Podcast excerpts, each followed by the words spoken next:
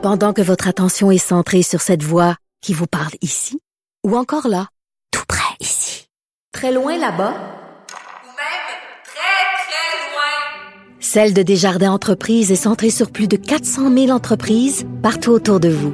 Depuis plus de 120 ans, nos équipes dédiées accompagnent les entrepreneurs d'ici à chaque étape pour qu'ils puissent rester centrés sur ce qui compte, la croissance de leur entreprise.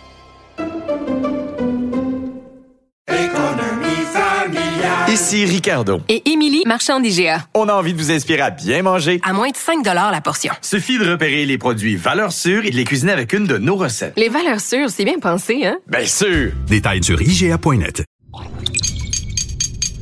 Cube Radio. Cher public, nous vous invitons à prendre place confortablement et à fermer la sonnerie de votre téléphone cellulaire. En cas d'incident, veuillez repérer les sorties de secours les plus près de vous. Bon divertissement. Un, deux, un, deux. OK, c'est bon, on peut y aller. Sophie Durocher. Elle met en scène les arts, la culture et la société pour vous offrir la meilleure représentation radio. Sophie Durocher. Tout un spectacle radiophonique. Bonjour tout le monde, j'espère que vous allez bien. Vous le savez, je vous le dis régulièrement à quel point, un, je suis la personne la plus chanceuse au monde et deux, je fais le plus beau métier du monde. Mais aujourd'hui, en particulier, je me sens comme un enfant qu'on a lâché loose dans le magasin de bonbons en disant tu peux manger ce que tu veux parce que aujourd'hui, je reçois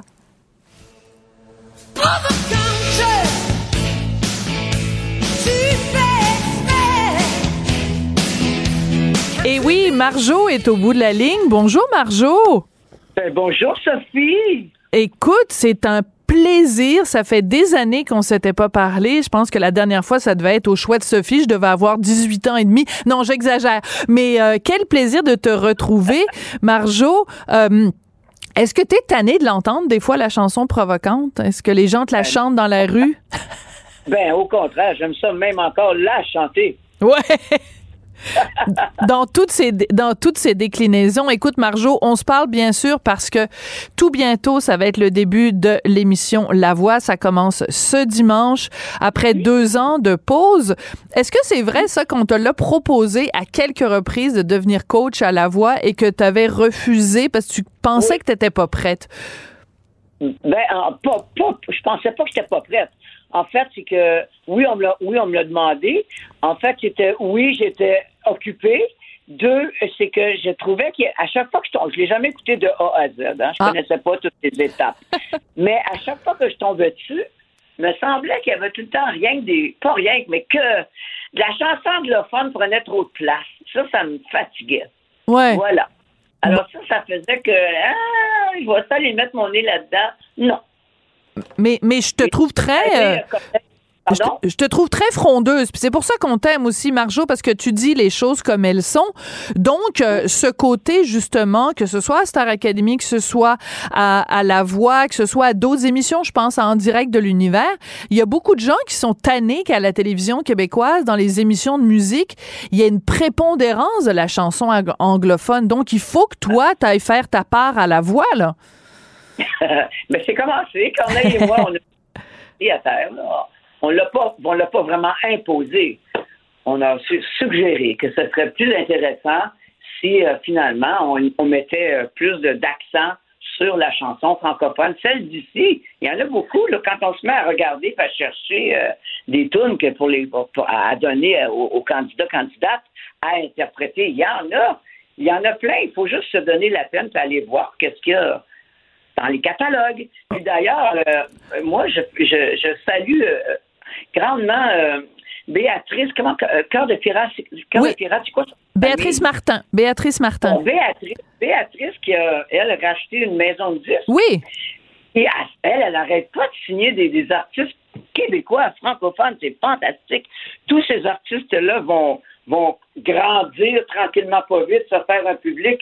Puis finalement, oui, il y aura enfin de la place. Mais ça, c'est. Moi, je dis que Béatrice, elle a fait un bon coup. Oui, Alors, ben, voilà. tout à fait. Ben, je suis d'accord avec toi, euh, Marjo.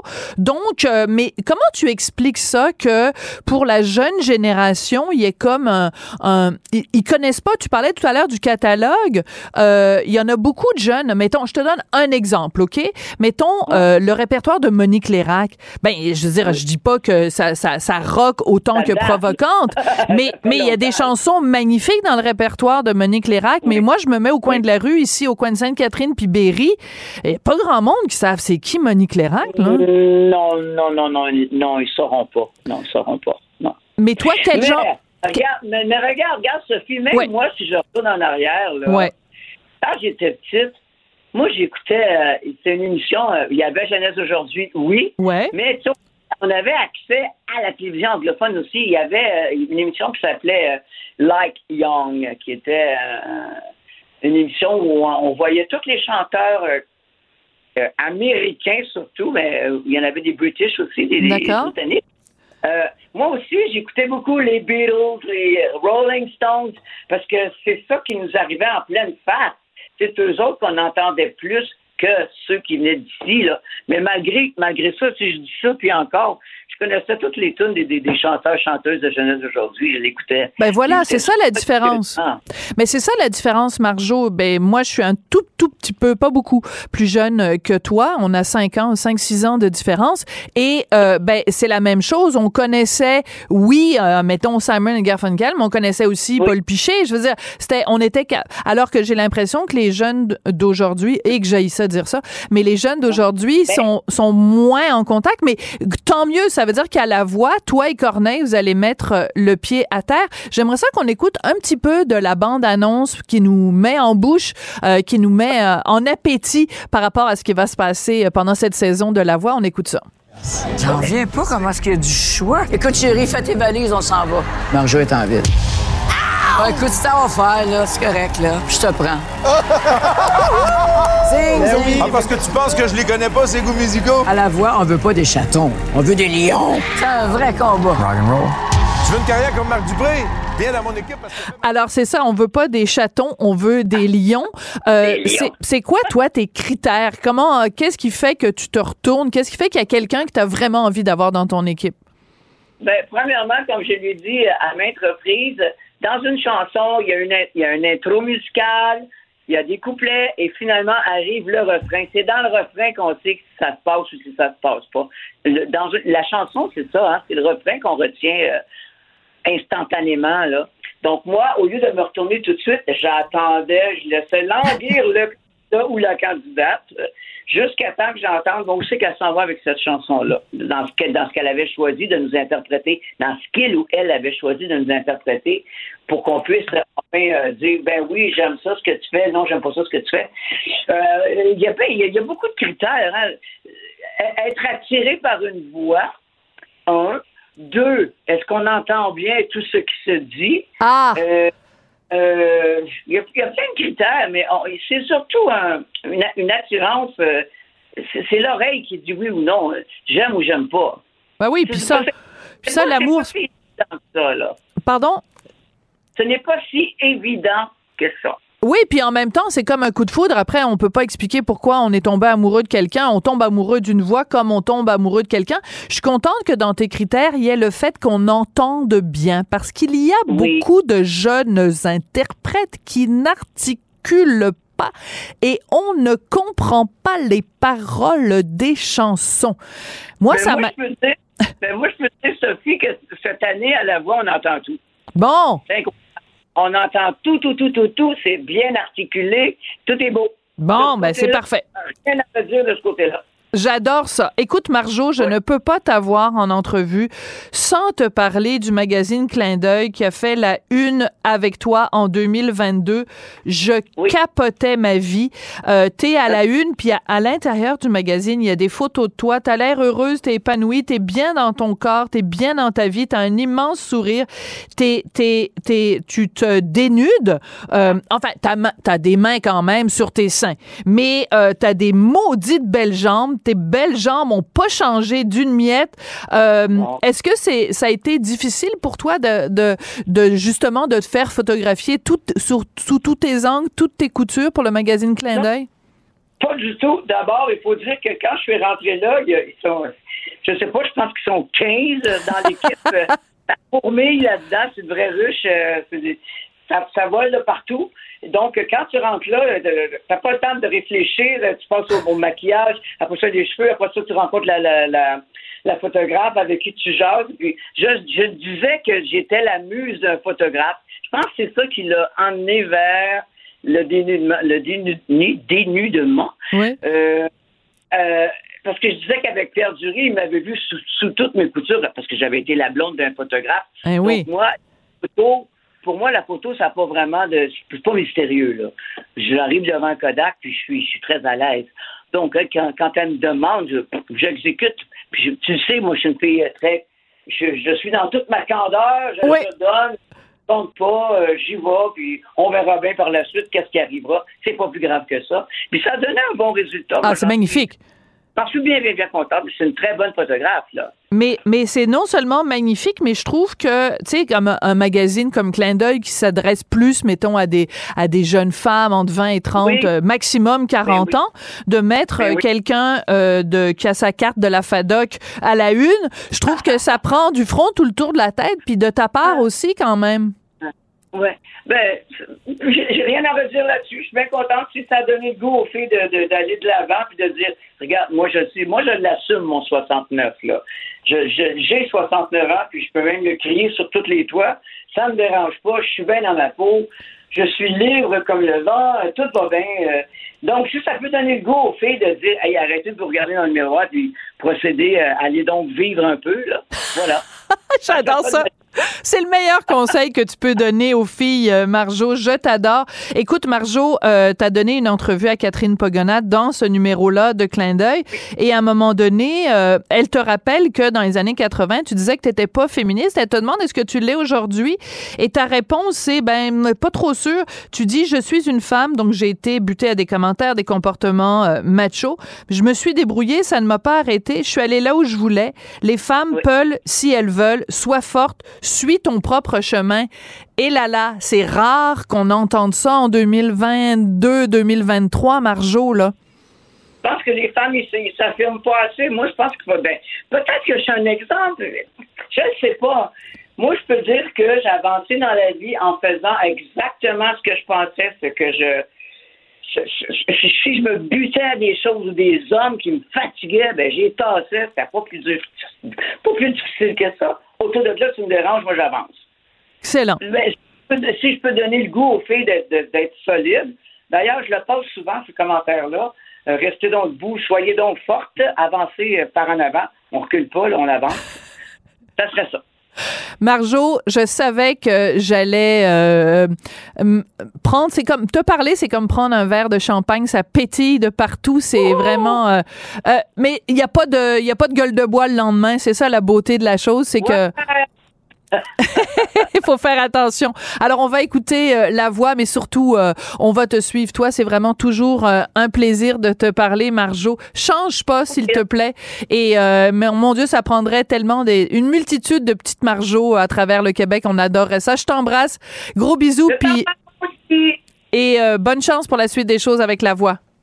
Merci. Bye bye.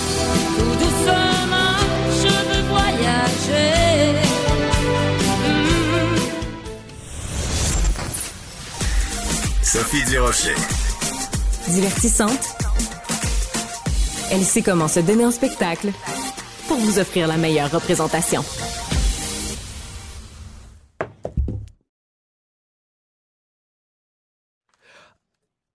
Oui, excusez-moi, j'étais tellement prise par mes euh, mon, ma dose de vitamines de Marjo, Patrick, que j'avais complètement oublié que c'était à ton tour de parler, Patrick Delisle Crevier, qui est journaliste culturel euh, au 7 jours. Euh, Patrick, euh, on a commencé l'autre jour à se parler un petit peu des biopics, donc ces euh, films biographiques. Euh, Il y a celui sur Whitney Houston qui est en ce moment au cinéma. J'ai envie de te poser la question, pour ou contre les biopics? Euh, pour quelques fois et contre euh, d'autres fois. Je te dirais, tu vois, Whitney Houston, bon, je suis un fan, l'enfance, c'était une de mes chanteuses favorites et tout, je l'ai vu en spectacle à, quelques reprises, Mais quand je suis sorti du film, moi, mon, mon barème d'évaluation pour ce genre de film-là, c'est quand j'arrive à la maison, si j'ai pas envie de mettre un disque de Whitney Houston, c'est parce que la biographie a passé à côté. C'est bon, ça. Et dans le cas de Whitney Houston, euh, j'étais avec mon meilleur ami qui est un freak de musique comme moi. En réalité, c'est comme un musicographie de Musique Plus qu'on a vu, mais avec euh, Naomi Aki dans le rôle de Whitney Houston. Premièrement, moi, j'y crois pas parce qu'elle ne ressemble pas du tout à Whitney Houston. Tu sais, euh, Angelina, euh, euh, Angelina Bassett dans, dans le film sur Tina Turner Ouais. ressemblait un peu à Tina Turner. On a réussi à la transformer un peu. C'est vrai. Mais avec le personnage de Whitney Houston, Naomi Aki ne lui ressemble pas du tout. Et euh, c'est comme des petites vignettes. On passe beaucoup trop rapidement sur sa période de gloire et on embarque beaucoup trop euh, euh, rapidement également dans avec Bobby Brown, mais en même temps, tout est en surface. On ressent pas vraiment la descente aux enfers. Euh, on voit quelques petites vignettes de sa carrière, dont quand elle a chanté euh, le fameux euh, National Anthem lors du Super Bowl en 91. Ouais. On, on, on voit, on, on voit en surface un peu le tournage de Bodyguard, mais tout est trop en surface. Et on sent que la réalisatrice, Casey Lemons, était beaucoup trop une idole. C'était pour elle une idole, Whitney Houston, fait qu'elle a protégé beaucoup. Elle a euh, voulu rendre hommage, des clins d'œil. euh, elle reprend des clips de façon presque euh, à, la parfait- à la perfection, mais en même temps, on n'apprend rien. Au final, Ouais. c'est très gentil, très... euh, tu sais, la descente aux enfers de Whitney Houston, la mort dans la chambre d'hôtel, mais toutes les années de, de violence conjugale avec Barbie Brown et tout, c'est survolé de façon trop gentille. Mais là- On n'apprend rien. C'est très, très... euh, C'est décevant. Mais, Ouais. mais, mais c'est intéressant ce que tu amènes parce que on a l'impression que euh, quand il y a des biopics, euh, c'est c'est euh, le, le côté carrière est quasiment euh, mis de côté, puis c'est il faut être un peu misérabiliste ou parler des problèmes personnels, tu sais la dépression, les drogues, puis tout ça. Tu sais à un moment donné, je veux dire la raison pour laquelle on aime ces gens-là, c'est peut-être pas toujours à cause de leur euh, leur vie intime, leur vie privée, c'est parce qu'on Ouais. aime les Mhm. tunes. Alors je pense par exemple euh, que ce soit la biographie de, de Freddie Mercury, que ce soit celle de Elton John, euh, ben c'est parce que on, on aimait ça parce que ça nous faisait rentrer aussi dans l'univers créatif de ces gens-là. Parce que moi être dans les bobettes de Whitney Houston, ça m'intéresse pas plus que ça là. Exactement. Puis il y en a qui ont bien réussi. Tu sais, quand je parlais tout à l'heure d'entrée de jeu de, de What's Love Got to Do With It, qui est une des premières biopics que j'ai Ouais. vues de ma vie sous la vie de Tina Turner. C'était une réussite assurée. Ça a gagné plein de prix. C'était bien fait et tout. Bon, ensuite, on a eu des, des, des moins, moins grandes réussites et tout. Et bon, là, la mode est au biopic, comme je te disais la semaine dernière, euh, en début de, de semaine. Euh, Madonna est en train de travailler elle-même sur sa propre biopic et c'est elle qui va réaliser cette biopic-là. Et ça fait quatre ans qu'elle travaille sur le scénario de cette biopic.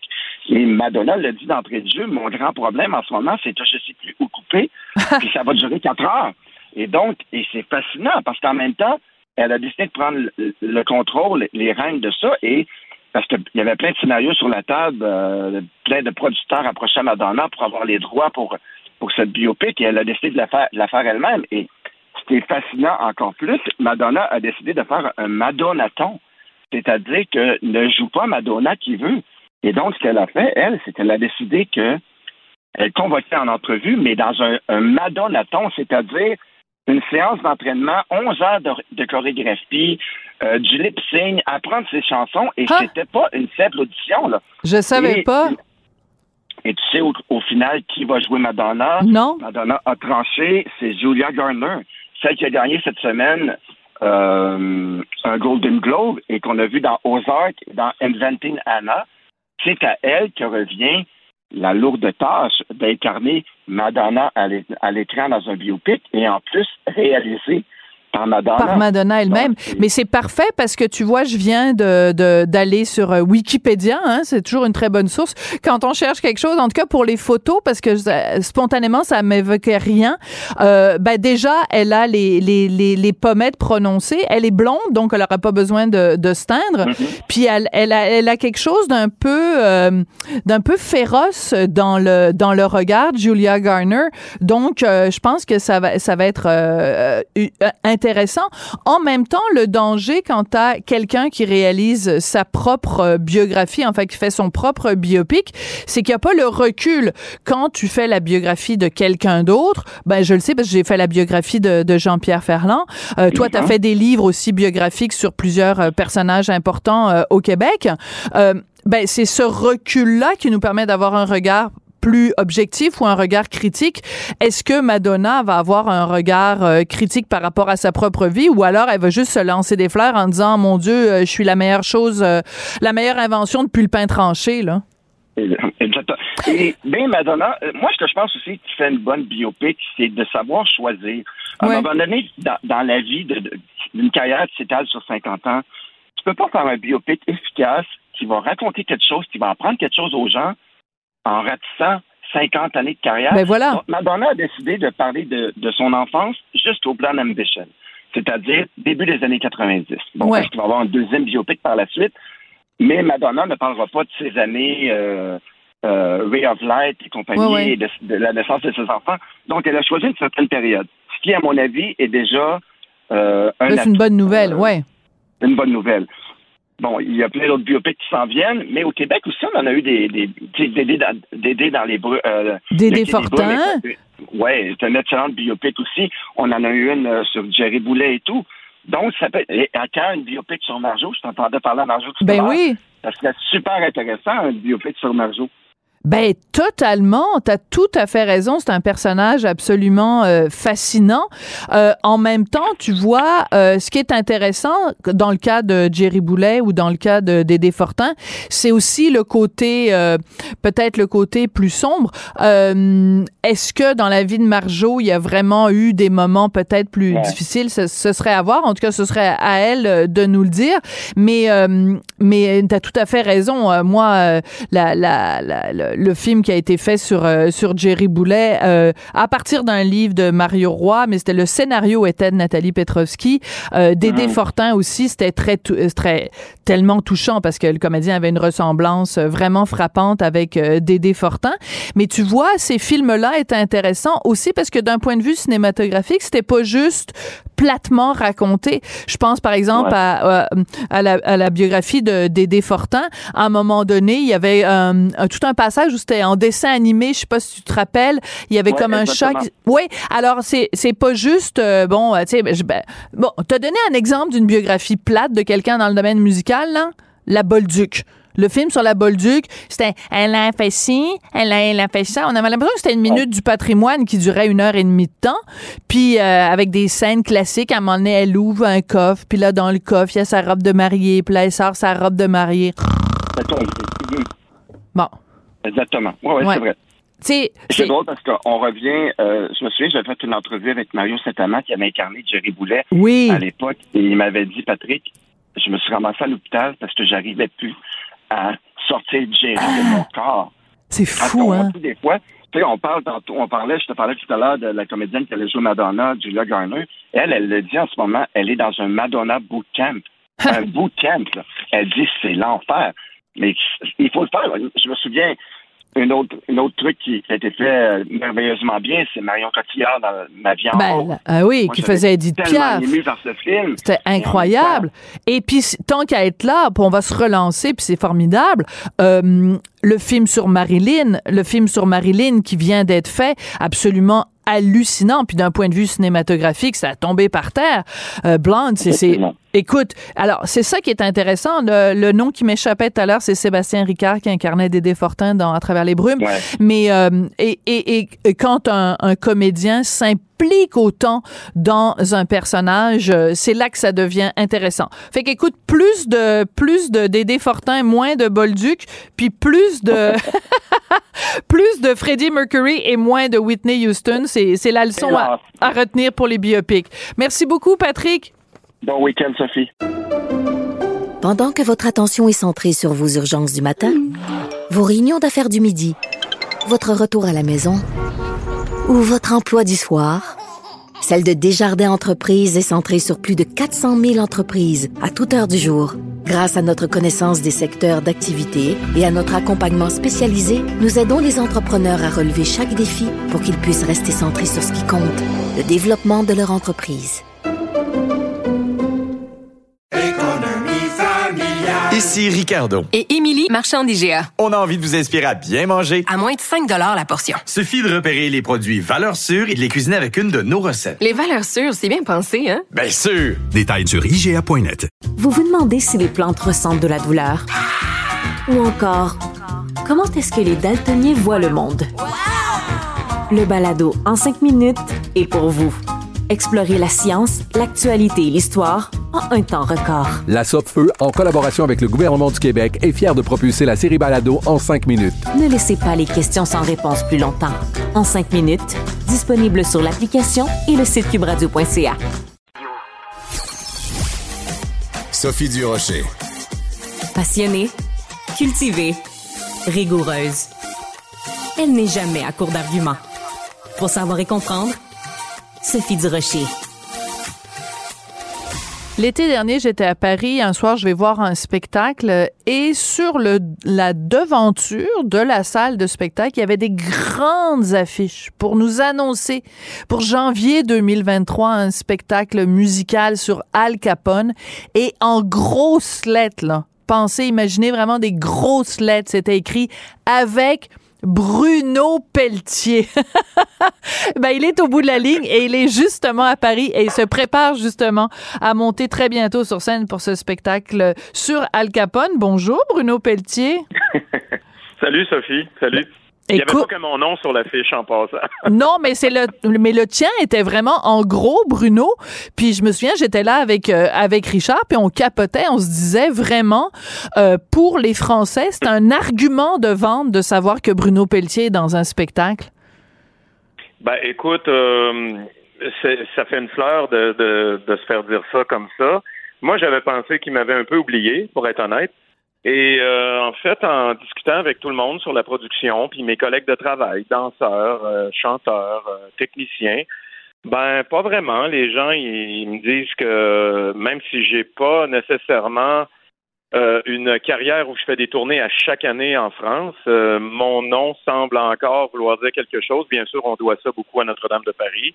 Alors là, mon défi, c'est un peu de faire oublier ce que j'ai fait dans Notre-Dame de Paris et de proposer quelque chose de neuf et je pense que le temps a assez passé pour que je puisse proposer quelque chose de nouveau. Ouais. Alors, quand on dit faire oublier Notre-Dame de Paris, c'est évidemment parce que là, bon, le temps des cathédrales, OK, c'est correct, mais donc, tu, tu fais comment pour leur faire oublier ça? C'est qu'en fait, ta voix, c'est ta voix. Elle a, elle a mûri, bien sûr. Puis t'as jeté tout le monde à terre euh, l'année dernière quand on t'a vu justement reprendre ton rôle euh, dans Notre-Dame de, de, Paris. Mais, mais, mais comment tu fais pour bluffer, parce que c'est comme ça qu'ils parlent les Français, pour bluffer les Français en les impressionnant, puis en même temps en faisant oublier tout ce que tu as fait avant?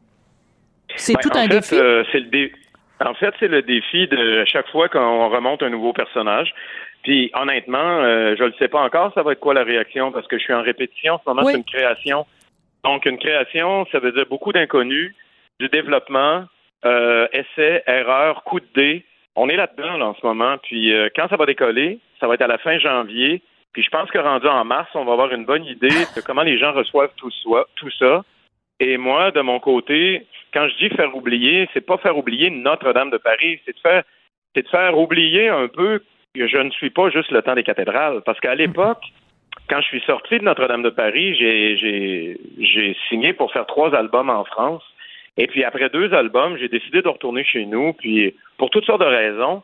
Mais dans ces raisons-là, il y avait le fait que je me faisais souvent comparer mes chansons d'artistes solistes à Le temps des cathédrales. Et là, je me disais, mais c'est parce que je me suis mis au service d'une mécanique qui s'appelle Notre-Dame de Paris. On devient un personnage, on devient un rôle et on chante les chansons des autres. Ce qu'on est comme artiste, c'est pas nécessairement la même chose. C'est sûr. Donc, euh, à un moment donné, je trouve que là, on est 20, 24 ans, 25 ans presque plus tard de la création de Notre-Dame de Paris. Et j'avais eu des offres pour revenir à Paris faire des comédies musicales, mais là, c'est la première qui me tentait vraiment parce qu'on est beaucoup plus proche du théâtre musical. Et ça, c'est une coupure assez drastique avec ce que j'ai fait dans Notre-Dame de Paris ou Starmania ou autre chose avant, du théâtre musical plus pur comme euh, comme le West End ou comme à Broadway. Ça, j'avais pas fait ça encore, et c'est vraiment un défi pour moi. Et c'est une façon aussi d'aller montrer autre chose dans ma personnalité euh, sur scène. Ouais, ben écoute, moi, écoute, j'ai j'ai juste envie de prendre le prochain avion. Euh, je vais demander à Marianne, appelle-moi donc Air France tout de suite, là. Ça y est, je pars. Non, je veux pas Sunwing, puis je veux pas Air Canada, je veux Air France, puis je m'en vais. Ouais, euh, ça, je m'en vais. C'est ton téléphone qui sonne, là, c'est pas le mien. Oui, oui, je suis en train. Non, il y a pas de souci. je viens de, je viens de refuser. Il n'y a, pas- y a pas de problème. Je pense que c'est Air Canada qui appelait pour dire que pourquoi vous voyagez pas Oui, avec nous. Mais euh, revenons aux choses sérieuses. Donc, dans Al Capone, tu joues le rôle de qui? Alors, pour ceux qui ne le savent pas, les plus jeunes, Al Capone, donc un gangster hyper célèbre euh, aux États-Unis euh, au, au moment de la prohibition et tout ça. Donc, Voilà. toi, quel rôle tu joues? Est-ce que c'est toi qui as le rôle titre? Non, euh, Al Capone est joué par un très grand ténor, euh, et ça, c'est- c'est ce que aussi ce qui m'a attiré dans ce show-là, c'est que c'est un mélange du jazz, euh, du, du jazz des années 20, euh, de- du monde lyrique, parce que le personnage d'Al Capone est tenu par un très grand ténor du nom de Roberto Alagna. Et donc, lui, c'est c'est un grand ténor dans le monde de l'opéra qui joue partout dans le monde. Et donc, il a accepté de faire un rôle dans une comédie musicale. Il joue donc le rôle d'Al Capone. Et moi, je suis euh, l'incorruptible Elliot Ness euh, en face de lui. Ah oui, Ben c'est oui. le policier qui lui a mis la main, euh, la main au collet. Ouais, ouais, ouais. Oui, effectivement. Et Ah, donc, mais c'est euh, génial, ça. comme une- oui, oui, c'est une vraie création. C'est-à-dire que c'est une histoire dans la grande histoire. C'est-à-dire que on ne raconte pas nécessairement l'entièreté de l'histoire d'Al Capone. C'est qu'on a le- le- Jean-Félix Lalande, celui qui a écrit cette comédie musicale-là, raconte une autre histoire à l'intérieur des faits véridiques de ce qui s'est passé à cette époque-là. Alors, c'est une histoire d'amour, évidemment, impossible, euh, comme tout bon drame euh, musical, et un peu à la West Side Story. Et donc, euh, moi, je tombe en amour avec la sœur d'Al Capone, imagine. Mon, notre père, on est deux, des deux ennemis jurés, et je tombe en amour avec sa sœur. Alors ça, c'est la petite histoire dans la grande histoire de ce qu'a été euh, ce gangster euh, très populaire des années 20. Eh ben, populaire dans le sens euh, Ouais, très ouais. connu. Voilà. Connu, connu. Puis c'est très rigolo quand même parce que la façon dont on a réussi finalement à l'envoyer en prison, c'est pas à cause de ces Fraude ces voilà, Exactement, voilà. c'est ça me fait rigoler euh, à chaque fois qu'on parle de ça. Euh, le, le fait que euh, ce soit à Paris et que ce soit une production française, donc c'est pas la même chose que dans le temps de Notre-Dame de Paris où c'était vraiment bon, t'amenais un produit québécois. J'ai parlé à plusieurs reprises à Serge Postigo qui joue dans Les Producteurs Mmh. aussi à Paris et qui me disait que lui était très amusé de voir la façon dont les Français travaillent et que leur euh, leur euh, leur façon de préparer une production est très différente de la façon dont on prépare une production au Québec. Est-ce que tu remarques les mêmes différences, Bruno? Euh, je peux pas parler pour la production des producteurs, parce que je les connais pas. Je connais Serge, évidemment, on s'est parlé au téléphone euh, la semaine dernière. Mais je, moi, je peux juste dire que la façon dont s'est mené le bateau pour Al Capone, c'est incroyablement efficace. Euh, je suis euh, extrêmement enthousiaste et impressionné par l'équipe qui est- et les moyens qui sont mis en place. Euh, je veux dire, je regarde l'équipe costume, l'équipe décor, la rigueur de, tout le monde pour, pour, pour aboutir tout ça pour le 28 janvier. Franchement, on est loin de... Il y a une ambiance qui est géniale, puis en même temps hyper rigoureuse, et je pense que ça part de la tête, c'est-à-dire le metteur en scène, qui est le capitaine du bateau. Il a une façon de travailler dans la bonne humeur, mais avec beaucoup de rigueur, beaucoup de directives. Il est très précis dans ce qu'il veut. Euh, franchement, je suis, moi, je suis franchement impressionné dans la et c'est mon huitième musical que je fais. C'est fou, hein? Et je suis, euh, je suis très impressionné comment ils ont pris ça au sérieux, puis je me sens tellement privilégié. puis Je sais que c'est un mot à la mode là, mais je vais le dire pareil parce que euh, on sort de la COVID, tout le monde est frileux encore de monter des gros shows. Euh, et là, je me retrouve sur un show à Paris dans un rôle principal sur une. C'est la, c'est le gros show de l'année 2023 que tout le monde attend à Paris. C'est fou, hein? Évidemment, c'est et je me sens tellement euh, chanceux d'avoir l'occasion de le faire. Puis en même temps, il n'y a rien qui est pris pour acquis par personne. On le sait tous qu'on sort de la COVID, que on- les tickets, là, ça se vend pas euh, comme il y a dix ans facilement. Tout le monde doit pas, c'est dur, comme on dit. Alors, ça travaille fort, puis tout le monde veut que ce soit une réussite. Alors, on se croise les doigts. On Ouais. se croise les doigts. Et euh, donc, le spectacle du deux heures et demie, tu le dis, c'est le gros spectacle de l'année dont tout le monde parle. C'est pas pour rien qu'il y avait des affiches un petit peu partout à Paris dès l'été dernier. Euh, ça veut dire que on te verra pas au Québec avant un moment. Est-ce que à un moment donné, quelqu'un a parlé de prendre euh, euh, Al Capone puis de d'amener ce spectacle-là euh, ici au Québec pour qu'on puisse te voir dans le rôle d'Eliot Ness? Ben, écoute, honnêtement, je peux pas dire qui, mais je Oh. sais qu'il y a deux producteurs qui sont Oh, intéressés oh. puis qui viennent voir le show. Donc ça, euh, c'est très encourageant parce que ce show-là, ça fait moi, ça fait deux ans que j'ai signé pour le faire. Ouais. Donc ça fait longtemps qu'il y a des gens qui sont approchés, même au Québec, et personne n'a dit go. Je veux dire, tout le monde avait peur, c'est la COVID, machin, ci, ça. Là, le show se monte, tout le monde est en train de voir le buzz qui est en train de se passer. On espère juste que ça va être super bien reçu. Et après ça, à mon avis, j'espère en tout cas que dans les gens au Québec qui aiment ça, faire de la comédie musicale comme producteur, ben il y a peut-être quelqu'un qui va avoir envie de faire traverser ça chez nous. C'est sûr que j'adorerais ça, c'est certain. Ben, vous l'aurez entendu euh, en primeur sur les ondes de, de Cube Radio. En tout cas, on, se le sou- on te le souhaite et on se le souhaite. Alors, euh, ben, je vais dire le mot de, de, de Cambronne euh, pour euh, la, la première du 28 janvier. Merci beaucoup d'avoir pris du temps pendant tes, tes répétitions qui doivent être assez intenses pour venir nous parler de Ben, ce ben, nouveau projet. Puis, en tout cas, je te le dis au, au nom de tous les Québécois, on est super fiers de toi. C'est euh, une autre occasion pour Bruno Pelletier de triompher euh, sur les plus grandes scènes. C'est- je suis sûr que ça va bien aller. Ben écoute, je, comme on dit, je suis sur le nerf en ce moment, là, puis je dors pas beaucoup. Mais euh, il y a un autre truc qui est, puis je prends deux secondes de plus, c'est que je suis le seul Québécois. là. C'est la première fois que ça m'arrive. Euh, je suis à- à- à- en territoire français. C'est une équipe entièrement française. Je suis le seul Québécois qui est là-dessus. C'est la première fois que je débarque. Il n'y a pas de technicien, il n'y a pas de musicien, Ouais. il n'y a pas d'autres chanteurs qui sont québécois avec moi, où on se sent un petit peu en famille. Alors, euh, je suis vraiment en dehors de ma zone de confort et je, je, je me fais des nouveaux collègues, des nouveaux amis. C'est, c'est toute une nouvelle expérience. En tout cas, c'est quelque chose. Alors, du coup, tu vas parler comme les Français maintenant. Merci beaucoup, Alors, du Bruno. Coup, voilà, du coup, voilà, voilà. Du coup, passe un bon séjour à Paris. Je t'embrasse. Au revoir, Bruno. Pendant que votre attention est centrée sur vos urgences du matin, vos réunions d'affaires du midi, votre retour à la maison ou votre emploi du soir, celle de Desjardins Entreprises est centrée sur plus de 400 000 entreprises à toute heure du jour. Grâce à notre connaissance des secteurs d'activité et à notre accompagnement spécialisé, nous aidons les entrepreneurs à relever chaque défi pour qu'ils puissent rester centrés sur ce qui compte, le développement de leur entreprise.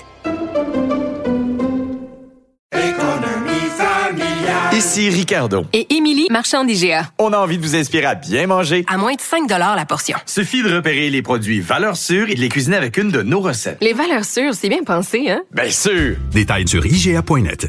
Vous vous demandez si les plantes ressentent de la douleur? Ou encore, comment est-ce que les daltoniens voient le monde? Le balado en cinq minutes est pour vous. Explorez la science, l'actualité et l'histoire en un temps record. La Feu, en collaboration avec le gouvernement du Québec, est fière de propulser la série Balado en cinq minutes. Ne laissez pas les questions sans réponse plus longtemps. En cinq minutes, disponible sur l'application et le site cubradio.ca. Qu'elle soit en avant ou en arrière-scène, Sophie Durocher reste toujours Sophie Durocher. Alors, on a appris avec euh, beaucoup de tristesse hier le décès de Lisa Marie Presley, la fille euh, du King. Elle avait seulement 54 ans. Elle est morte euh, d'un arrêt cardiaque.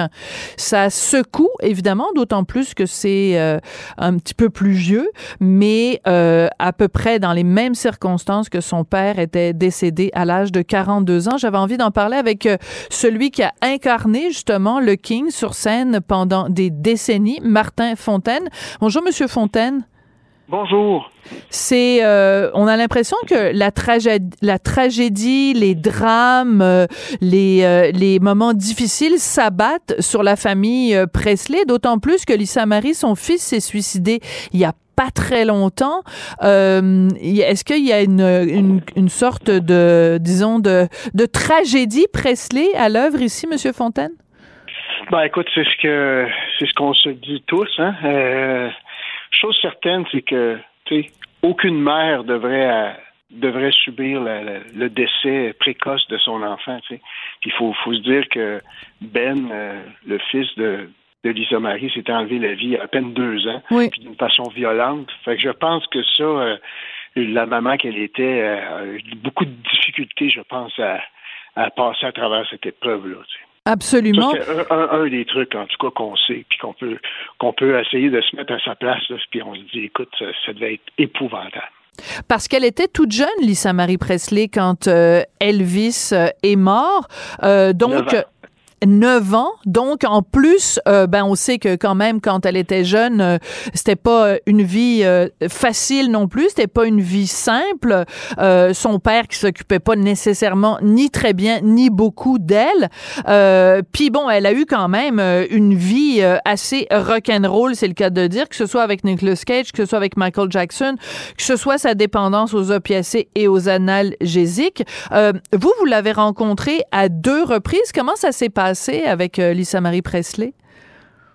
La première fois, c'était euh, euh, à la fin de la première de, de notre spectacle Elvis Experience qu'on avait présenté au Westgate de Las Vegas en 2015. Et euh, c'était après le show. Donc, elle, elle avait assisté euh, Oui. à la première et puis elle avait, elle avait fait le tapis rouge avec sa mère et, et faisait la, la promotion du, du spectacle et de, et de l'événement de Elvis is in the building parce que c'était ça un peu le, le trip de cette époque-là. Et puis moi, je l'ai rencontré au party euh, en haut dans une dans une suite et j'ai trouvé une femme très euh, très solitaire, euh, même euh, je vous dirais craintive, euh, Ah toute oui. seule dans son coin, renfermée à la à la rigueur, même peut-être désintéressée. Tu sais. Puis sa mère, au contraire, était là, elle, me- elle elle me- elle traînait partout. Tu sais, Martin, viens voir, viens voir une telle, une telle, je veux te Ah. présenter. Elle me présente sa fille, voici Lisa, tu sais, puis Lisa, c'est genre, ah, hello, hein, c'est ça. Tu sais, c'était comme, tu me déranges, là. Et tabarouette. Alors, ça m'a, ça m'a laissé sur un, sous l'impression que c'était une femme euh, d'une part très timide, peut-être même euh, triste, un peu malheureuse, puis que, qui, qui était pas bien en société. Ouais. Par contre, je l'ai vu le lendemain ou le surlendemain lors d'un souper familial où on était, on n'était pas à la même table, on était dans le même resto, et puis on sort de là, et puis là, on me présente à elle, puis elle a dit Ah, c'est toi qui as fait le show, euh, comme si elle me reconnaissait, puis qu'elle m'avait pas reconnu la première fois, genre. puis que là, euh, là, elle dit Bon, ben écoute, euh, oui, c'était le fun, tu sais, t'en faisais pas trop, pas, pas assez, c'était parfait, pas de feu d'artifice, c'était excellent. Et puis là, j'ai vu une femme plus chaleureuse, plus comme si elle était pas sur ses gardes, comme si elle avait pas à, à à épier, voir si, euh, si on la checkait, s'il y avait des photographes, s'il y avait quoi que ce soit. Elle était avec ses enfants, avec son mari de l'époque qui était Michael euh, Lockwood. Et, euh, et c'est Danny Keogh, son ex-mari, qui me l'avait présenté parce que Danny travaillait avec nous. C'était le, le directeur de la production puis Oui. le délégué d'Elvis Enterprise avec nous. Et puis, euh, pour faire une histoire courte, c'est que c'était pas la même femme que j'avais vue la Hmm. veille ou l'avant-veille, tu sais. Ouais. Plus chaleureuse, plus fine, puis ah, maintenant, tu fais partie de la famille, puis nous autres, on est à Nashville, puis si jamais tu veux venir, ben, euh, tu nous feras signe, puis ça va être cool, tu sais. Fait que je l'ai trouvé beaucoup plus détendue. Fait que probablement qu'en société, elle avait peut-être de la difficulté à être, puis que quand là, elle se sentait en sécurité, puis que là, elle était peut-être pas menacée, elle laissait tomber ses gardes plus. Mais en même C'est ce temps, que j'ai eu comme ouais. feeling. Mais en même temps, ce serait très compréhensible, Martin, parce Ben que, écoute, euh, tu sais, donc de 0 à 9 ans, elle a vécu quand même constamment, constamment, constamment, constamment sous l'œil des caméras, sous l'œil des fans complètement hystériques de devant son père. Et après, elle- en plus, elle a une ressemblance physique euh, à son père. C'est comme vraiment frappant, là. Enfin, elle ressemble vraiment aux deux. Elle ressemble à Priscilla, puis elle ressemble à, à, à Elvis aussi. Donc, euh, qu'est-ce que tu veux? Puis avec le nom de famille qu'elle a, ses, ses moindres gestes sont, sont épiés. Donc, euh, c'est un peu normal aussi qu'elle soit craintive euh, face euh, aux caméras. Euh, dans, dans quelle mesure, toi, quand tu as quelqu'un comme Lisa Marie Presley qui te dit, well, you're part of the family, euh, pour quelqu'un qui, justement, fait Elvis Experience, c'est le plus beau compliment qu'on peut te faire? Ben oui, puis surtout que là, on, on était dans l'euphorie à cette époque-là. On- le spectacle venait de débuter à Las Vegas. Là, j'ai rencontré toute la famille, tout ça. Puis ça faisait comme une succession d'événements qui fait en sorte que c'était surréaliste tu sais, pour moi. Donc, donc oui, c'était fabuleux, mais en même temps, je devais me pincer tu sais, pour dire bon, ben, écoute, c'est vrai? Puis en même temps, c'était des gens plus vrais que vrais. Tu sais, c'était comme on avait vraiment l'impression d'être dans une réunion familiale. Je me Ouais. souviens des réunions où Priscilla venait nous voir dans la loge avec ses cousins, ses cousines, les enfants, euh, Navarone, son fils, euh, euh, les parents de Priscilla qui, qui avait 91 ans à l'époque. Et puis c'était comme on se faisait la fête. Puis, ah, Martin, pas les petits moves qu'on faisait, que tu faisais sur le show, puis blablabla. Puis c'était comme, tu sais, c'était, sympathique, c'était simple. C'était comme si on s'était connus, euh, ça faisait 20 ans, tu sais. Ouais. Et, ça, j'ai trouvé ça quand même cool que, que, que je me rende compte de cette humanité-là, pareil. Tu sais, c'est des gens très célèbres, très connus, très euh, convoités, tout ça. Puis en même temps, ben, ça demeure des gens comme vous et moi, tu sais. Oui, puis c'était très touchant d'ailleurs parce que quand Austin Butler a gagné le prix au Golden Globe euh, pour son incarnation de, de, de- du King au cinéma, ben il a fait fini ses remerciements en rendant hommage à Priscilla et à Lisa Marie qui étaient dans la salle.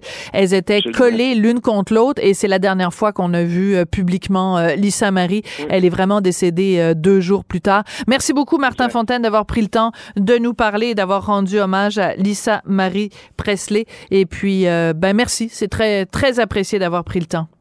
En fait, moi, tous mes, euh, mes, mes- toutes mes pensées vont surtout à Priscilla, parce qu'elle aussi, Priscilla vient de perdre euh, sa fille unique, tu sais.